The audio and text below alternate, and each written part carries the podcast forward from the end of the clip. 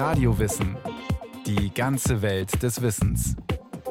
Ein Podcast von Bayern 2. Radio Wissen. Heute geht's raus in die Natur mit dem eigenen Heim sozusagen. Wohnwagen oder Zelt. Camping ist in. Die Verkaufszahlen für Wohnmobile steigen rasant, gerade wenn Fernreisen nur eingeschränkt möglich sind. Doch so neu ist dieser Trend gar nicht. Eine Sendung von Johannes Marchel.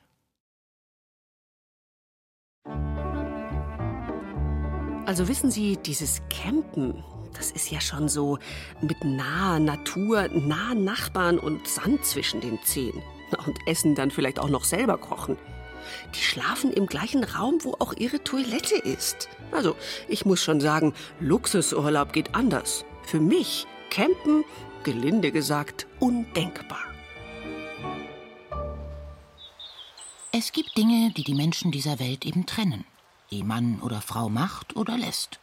Und sicher gehört Campen dazu. Man verzichtet dankend darauf oder man ist süchtig, wie Inge und Herbert Teichert aus Penzberg. Für mich war das immer schön, weil man da nicht so hausen tut wie daheim. Man ist in der Natur, macht man das, was einem gefällt. Gell? Ja, weil das einfach schön ist. Da hochst du hinaus, da lässt du den Herr in der guten Mose, und man trifft andere Leute. Gell? Ich möchte da kein Hotel nicht übernachten. Sag ich, dann bleibe ich daheim. Aber Italien und Strand kamen für Inge und Herbert Teichert erst ein paar Jahre später. Ihre erste Campingtour führte durch Deutschland. 1964 war das. Zuerst ging es zur Lorelei bei St. Goar. Angefangen haben die beiden ihre Campinggeschichte, wie es für viele Deutsche dieser Zeit typisch war. Einfach, aber doch motorisiert. Ein Ende so Prinz, ein St. Kleiner. Und da, mit dem sind wir halt gefahren. Ja. Mit Zelt. Ein kleines Zelt, wo bloß zwei Leute dann Platz gehabt haben. Mhm. Ja. Man hat ja ein Zelt gleich genommen. Jeder hat ein Zelt gehabt. Ja. Und das, was wir gehabt haben vom Nachbar, das Zelt, da hast du nachschauen können, da waren Lichter drin. Modernes Nomadentum auf der Asphaltstraße. So kommt mir das vor. Und dann der Abstieg in ein löchriges Zelt. Psst. Modern klingt das nicht gerade. Zelten ist auch nicht modern. Erste Hinweise auf Zelte sind in der Höhle von Font de Gaume gefunden worden, in Südfrankreich. 20.000 Jahre alt sollen die Zeltreste sein. In sumerischen Epen tauchen Zelte auf, auch im Alten Testament, wo es über Gott, den Schöpfer, heißt: Du hüllst dich in Licht wie ein Kleid. Du spannst den Himmel aus wie ein Zelt. Und hat nicht Gott selbst eine Art Zweitwohnung in einem Prachtzelt, das die Israeliten für ihn auf und abbauen und das die Bundeslade beherbergt? Und der Apostel Paulus war nach der Apostelgeschichte von Beruf Zeltmacher. Die asiatischen Nomadenstämme nutzen Jurten, die Ureinwohner Nordamerikas Tippis. Die Beduinen verbringen die heißen Sommer in Zelten in den Bergen, wenn es kühler wird, ziehen sie wieder hinab in die Wüste. Aber die schnell auf- und abbaubaren Zelte von heute, das Reisen mit Zelt, das hat gewiss noch andere Ursprünge, sagt Hasso Spode, Leiter des Historischen Archivs zum Tourismus an der TU Berlin und nennt hier allem voran das Militär. Die römischen Legionäre haben ja schon Zeltstädte aufgebaut. Das waren also sozusagen ephemere, kurzfristige Aufenthaltsorte. Und dann zogen die weiter, haben ihre Zelte wieder abgebaut. Da kommt das Camping eigentlich her. Grundsätzlich ist es was Militärisches. Egal zu welchem Zweck das Zelt genutzt wurde. Vier Eigenschaften spielen noch heute eine Rolle. Zunächst mal sollte das Zelt möglichst geringes Gewicht haben und wenig Platz wegnehmen. Dann natürlich Schutz vor Wind und Wetter und Wildnis bieten und schließlich lange haltbar sein. Diese Eigenschaften waren auch dann noch gefragt, als sich nach dem Militär die Zivilgesellschaft des Zelts bemächtigte. Als das Reisen sozusagen zu einer Freizeitbeschäftigung wurde, was ja nun nicht so selbstverständlich ist in der menschlichen Geschichte, man reist ohne offensichtlichen Zweck und das nennt man Tourismus und eine touristische Nutzung dieser militärischen Erfindung, die haben wir zuerst in England so um 1900 herum. In England fuhr man um 1900 in Booten mit Sack und Pack die Themse hinauf, picknickend die Natur erkundend. In den USA eine ähnliche Entwicklung. Von New York und anderen Städten an der Ostküste aus ging es in die Appalachen, ein Mittelgebirge, das sich fast zweieinhalbtausend Kilometer von Kanada bis Alabama hinzieht. Also eines will ich hier klarstellen. Niemand, auch ich nicht, hat hier etwas gegen Wandern in freier Natur. Schließlich kennen wir ja alle unseren Rousseau, unbestrittener Bestandteil unserer europäischen Geistesgeschichte. Auch wenn sein angebliches Zurück zur Natur gar nicht von ihm stammt.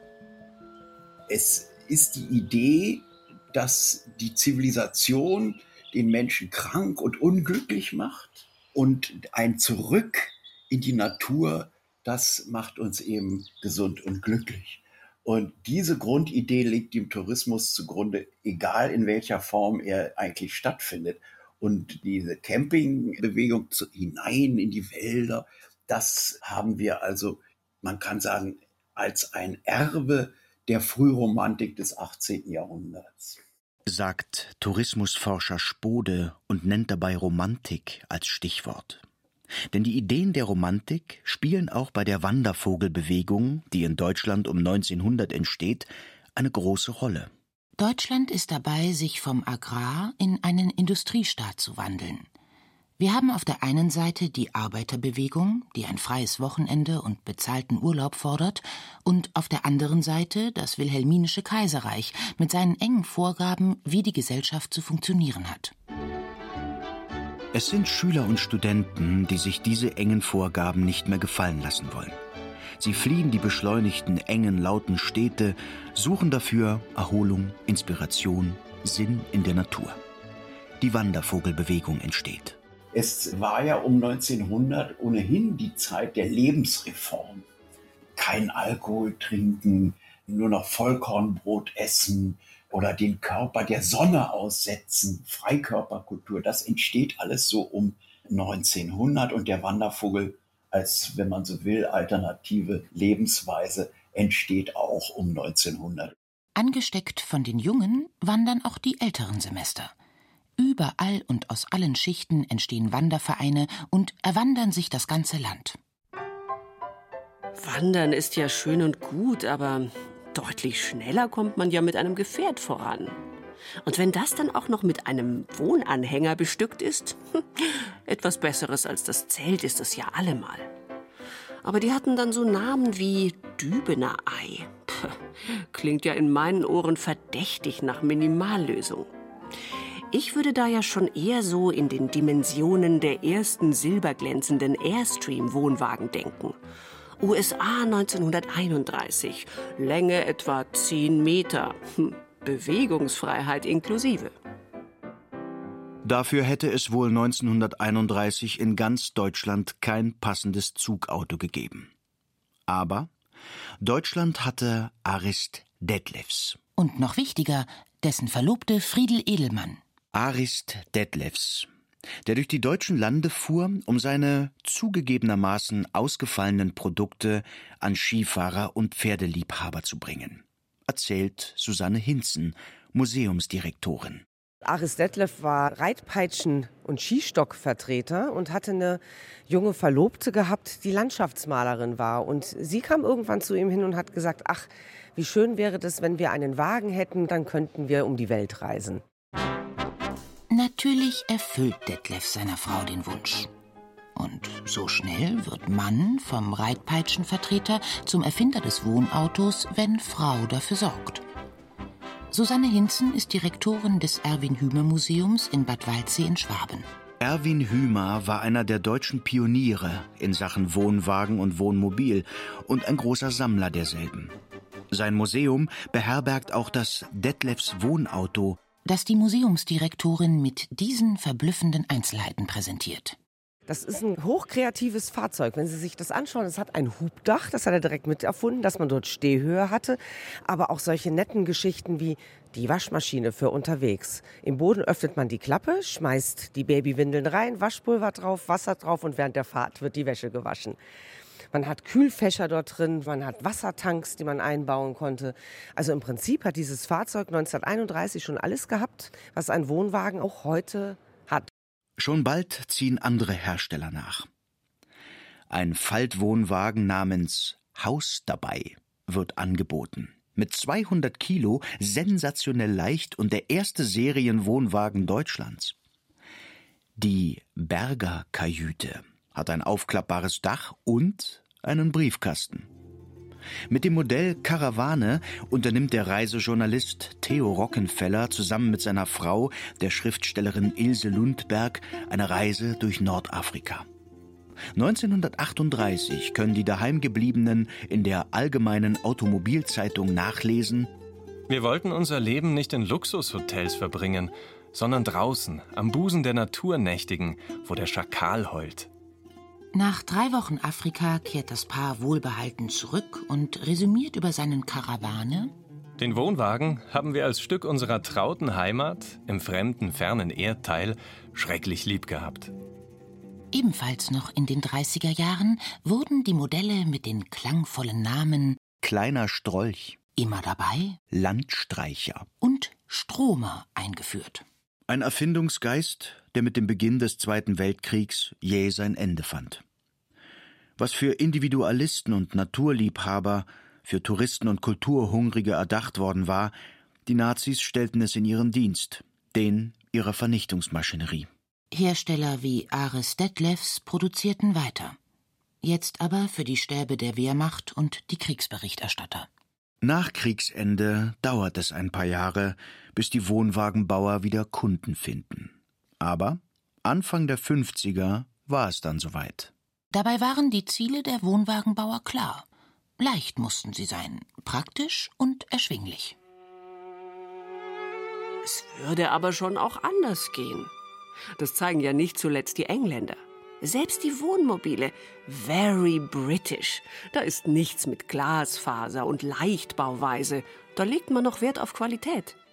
Schauen Sie sich doch mal nur den Coventry Knight an. Der gehörte einem Geschäftsreisenden. Und wenn man dort in dieses Fahrzeug hineinschaut, das ist eine absolute Luxusausstattung. Es ist riesig. Und wir stehen hier mitten in einem Salon mit einer Bar. Salon, Schlafzimmer, Küche und Bad ist hier in einem. Die Badewanne verbirgt sich dort. Das wird aufgeklappt, dann kann man hier auch baden. Warm Wasser, selbstverständlich. sagt die Direktorin des Hümer-Museums des mobilen Reisens, Susanne Hinzen. Grundvoraussetzung war natürlich die Individualmotorisierung. Ob Lloyd oder Gogomobil oder dann der VW Käfer, Übrigens läuft schon im August 1955 der millionste Käfer vom Band. Die Deutschen werden eine Nation der Autofahrer. Und wozu nutzt man das Auto hauptsächlich? Nicht beruflich, sondern für die Freizeit, um Ausflüge zu machen und in Urlaub zu fahren. Übrigens sind die Zeltcamper damals bei weitem in der Überzahl, was zum einen natürlich Geld spart. Aber es hat auch einen weiteren Vorteil für die jungen Leute, zumindest die Umgehung des Kuppeleiparagraphen. Also Unverheiratete durften ja bis in die 70er Jahre kein Doppelzimmer nehmen. Also das ließ sich eben auf dem Campingplatz nicht wirklich kontrollieren. Und also sowohl finanzielle als auch sexuelle Gründe waren es, also dass dann die Campingwelle losgetreten wurde in den späten 50er Jahren. Inge und Herbert Teichert aus Penzberg sind schon verheiratet, als sie zum ersten Mal dahin fahren, wo so viele aus der Bundesrepublik hinwollen. Ins Land, wo die Zitronen blühen. Schließlich lockt ja Katharina Valente unwiderstehlich. Komm ein bisschen mit nach Italien, komm ein bisschen mit ans blaue Meer. Und wir tun, als ob das Leben eine schöne Reise wäre. Wobei die Wirklichkeit oft weit entfernt war vom Italien-Schlagerbild. Die Teicherts bekommen eine kleine Parzelle zugewiesen, mit Betonbegrenzung, wo sie mit Auto und Zelt Platz finden müssen. Zum Meer ist es noch ein halber Kilometer, aber es ist halt doch das Meer. Das erste Mal Meer. Wir sind dann angekommen mit dem Auto und da haben wir gesagt, das gibt es ja nicht, dass das salzig ist. Gell? Dann sind wir dann angegangen, haben mir den Finger eingetaucht und haben probiert. Und es war tatsächlich salzig.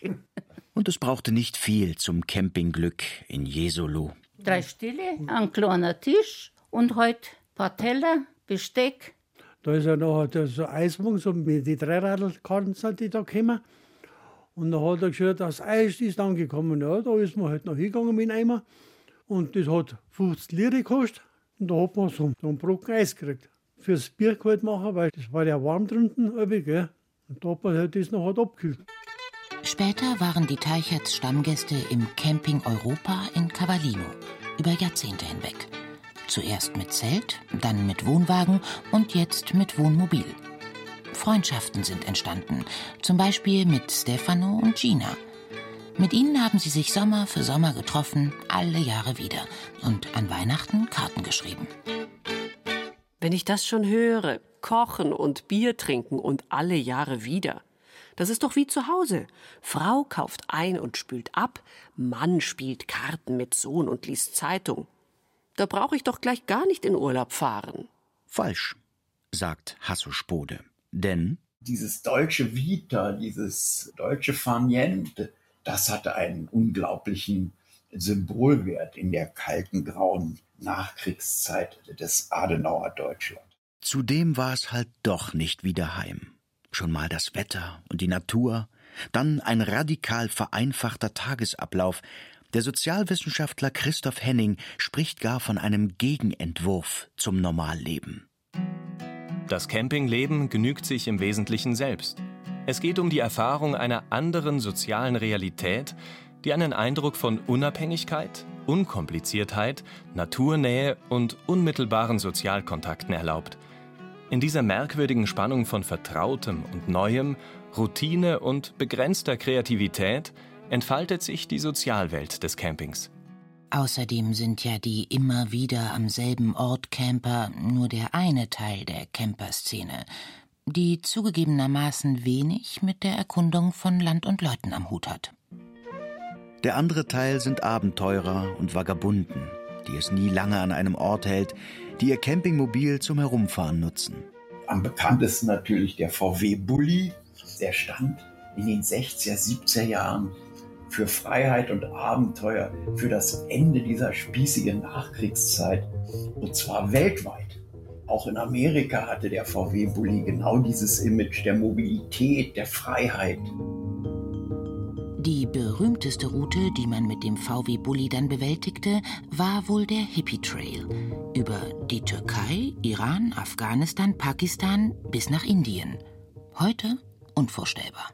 Wir haben also erstens den statischen Camper, der am liebsten seinen gewohnten Campingplatz bezieht und nicht mehr wechselt, bis der Urlaub zu Ende ist.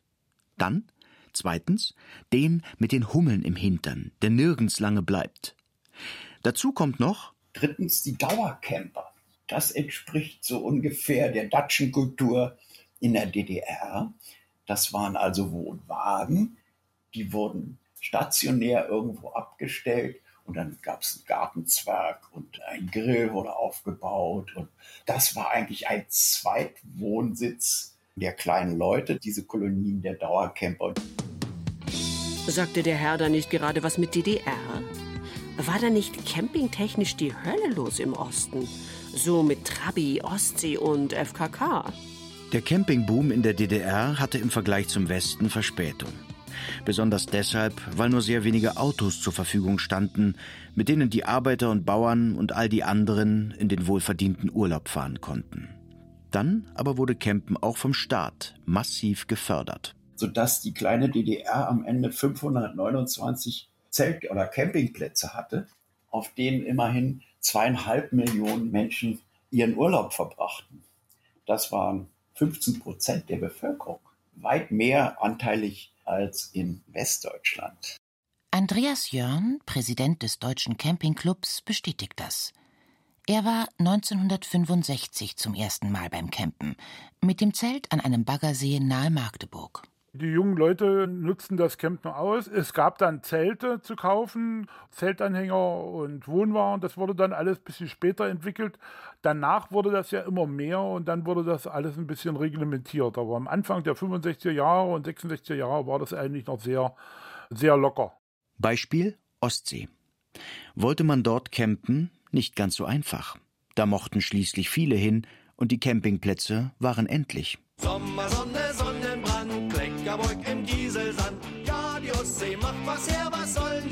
Schwarzen Meer? Für viele Menschen in der DDR gehörte zu Sommer, Sonne und Strand aber noch etwas anderes. die nackte Haut. Egal ob am Baggersee oder an der Ostsee, Freikörperkultur, FKK, war angesagt. Da gab es riesige FKK-Campingplätze und man zog dort mit Kind und Kegel hin und machte dort seinen Sommerurlaub. Das war damals Ende der 60er Jahre, sage ich mal, gang und gäbe. Und wurde dann auch immer mehr in den 70er Jahren. Warum das Nacktbaden den Menschen in der DDR so wichtig war? Die einen argumentieren, dass schlicht und ergreifend zu wenig modische Badebekleidung zur Verfügung stand. Andere dagegen sagen, die DDR-Bürgerinnen und Bürger wollten sich mit FKK ein Stück Freiheit gönnen, etwas, wo der Staat nicht reinfunken kann. Auf den Zeltplatz zu gehen bedeutete im Gegenzug Freiheit. Urlaub weit ab von Staat und Stasi. Das machte das Campen attraktiv und die Tüftler kreativ. Beispiel? Die Villa Sachsenruh. Ein Trabi mit einem Dachgepäckträger und auf diesem Dachgepäckträger wird dann das Zelt aufgebaut. Hinten eine Steigleiter für den Eintritt in die Villa Sachsenruh. Villa Sachsenruh.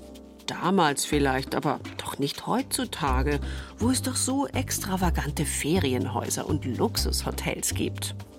Außerdem ändern sich doch auch die Zeiten und Ansprüche. Und wenn die Camper heute auf Fernreise gehen, dann können sie ja ihr Zelt auch nicht mitnehmen oder das Wohnmobil. Also, ich prophezeie dem Camping mal ein langes, langsames Siechtum. Wenn die Gute da mal nicht falsch liegt. Camping ist in wie nie. Es gibt neben dem normalen Camping alle möglichen Sonderformen. Zum Beispiel Clamping, Glamorous Camping, das auf schicken Naturluxus setzt. Oder alle möglichen Formen von Öko-Camping. Vom Zelten auf der Streuobstwiese inmitten von Waldschafen und Poitou-Eseln bis hin zum Campen im Baumhaus. Ganz zu schweigen von der Tiny House Bewegung, die ja auch oft genug auf dem Wohnwagenprinzip aufbaut. Man schätzt, dass es in Deutschland fünf Millionen Camper gibt. Weit über eine Million Wohnmobile sind hierzulande zugelassen. Und wer sich einmal dem Campen verschrieben hat, der kommt so leicht nicht mehr los. Auch wenn er 82 und sie 78 ist, wie Inge und Alfred Teichert. Und wenn einem die Fahrt ans Meer zu weit wird, dann muss man halt sein Ziel anpassen. Südtirol auf alle Fälle. Oder bei uns nach Gunzenhausen da, fränkische Seeplatte. Wenn es gesundheitlich geht, wollen wir noch mal fahren. Und egal ob Brombachsee in Franken oder die Dolomiten bei Bozen, egal ob Dauercamper oder Abenteurer, es sind doch die gleichen Antriebsfedern, die die Camper einen. Frei und unabhängig sein. Und das draußen in der Natur. Endlich Urlaub eben.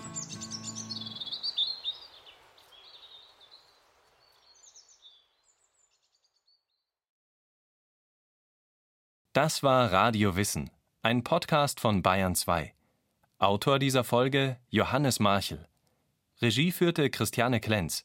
Es sprachen Xenia Tilling, Schenja Lacher, Karen Schumacher und Benedikt Schregle. Technik Susanne Herzig. Redaktion Bernhard Kastner. Wenn Sie keine Folge mehr verpassen wollen, abonnieren Sie Radio Wissen unter bayern2.de slash podcast und überall, wo es Podcasts gibt.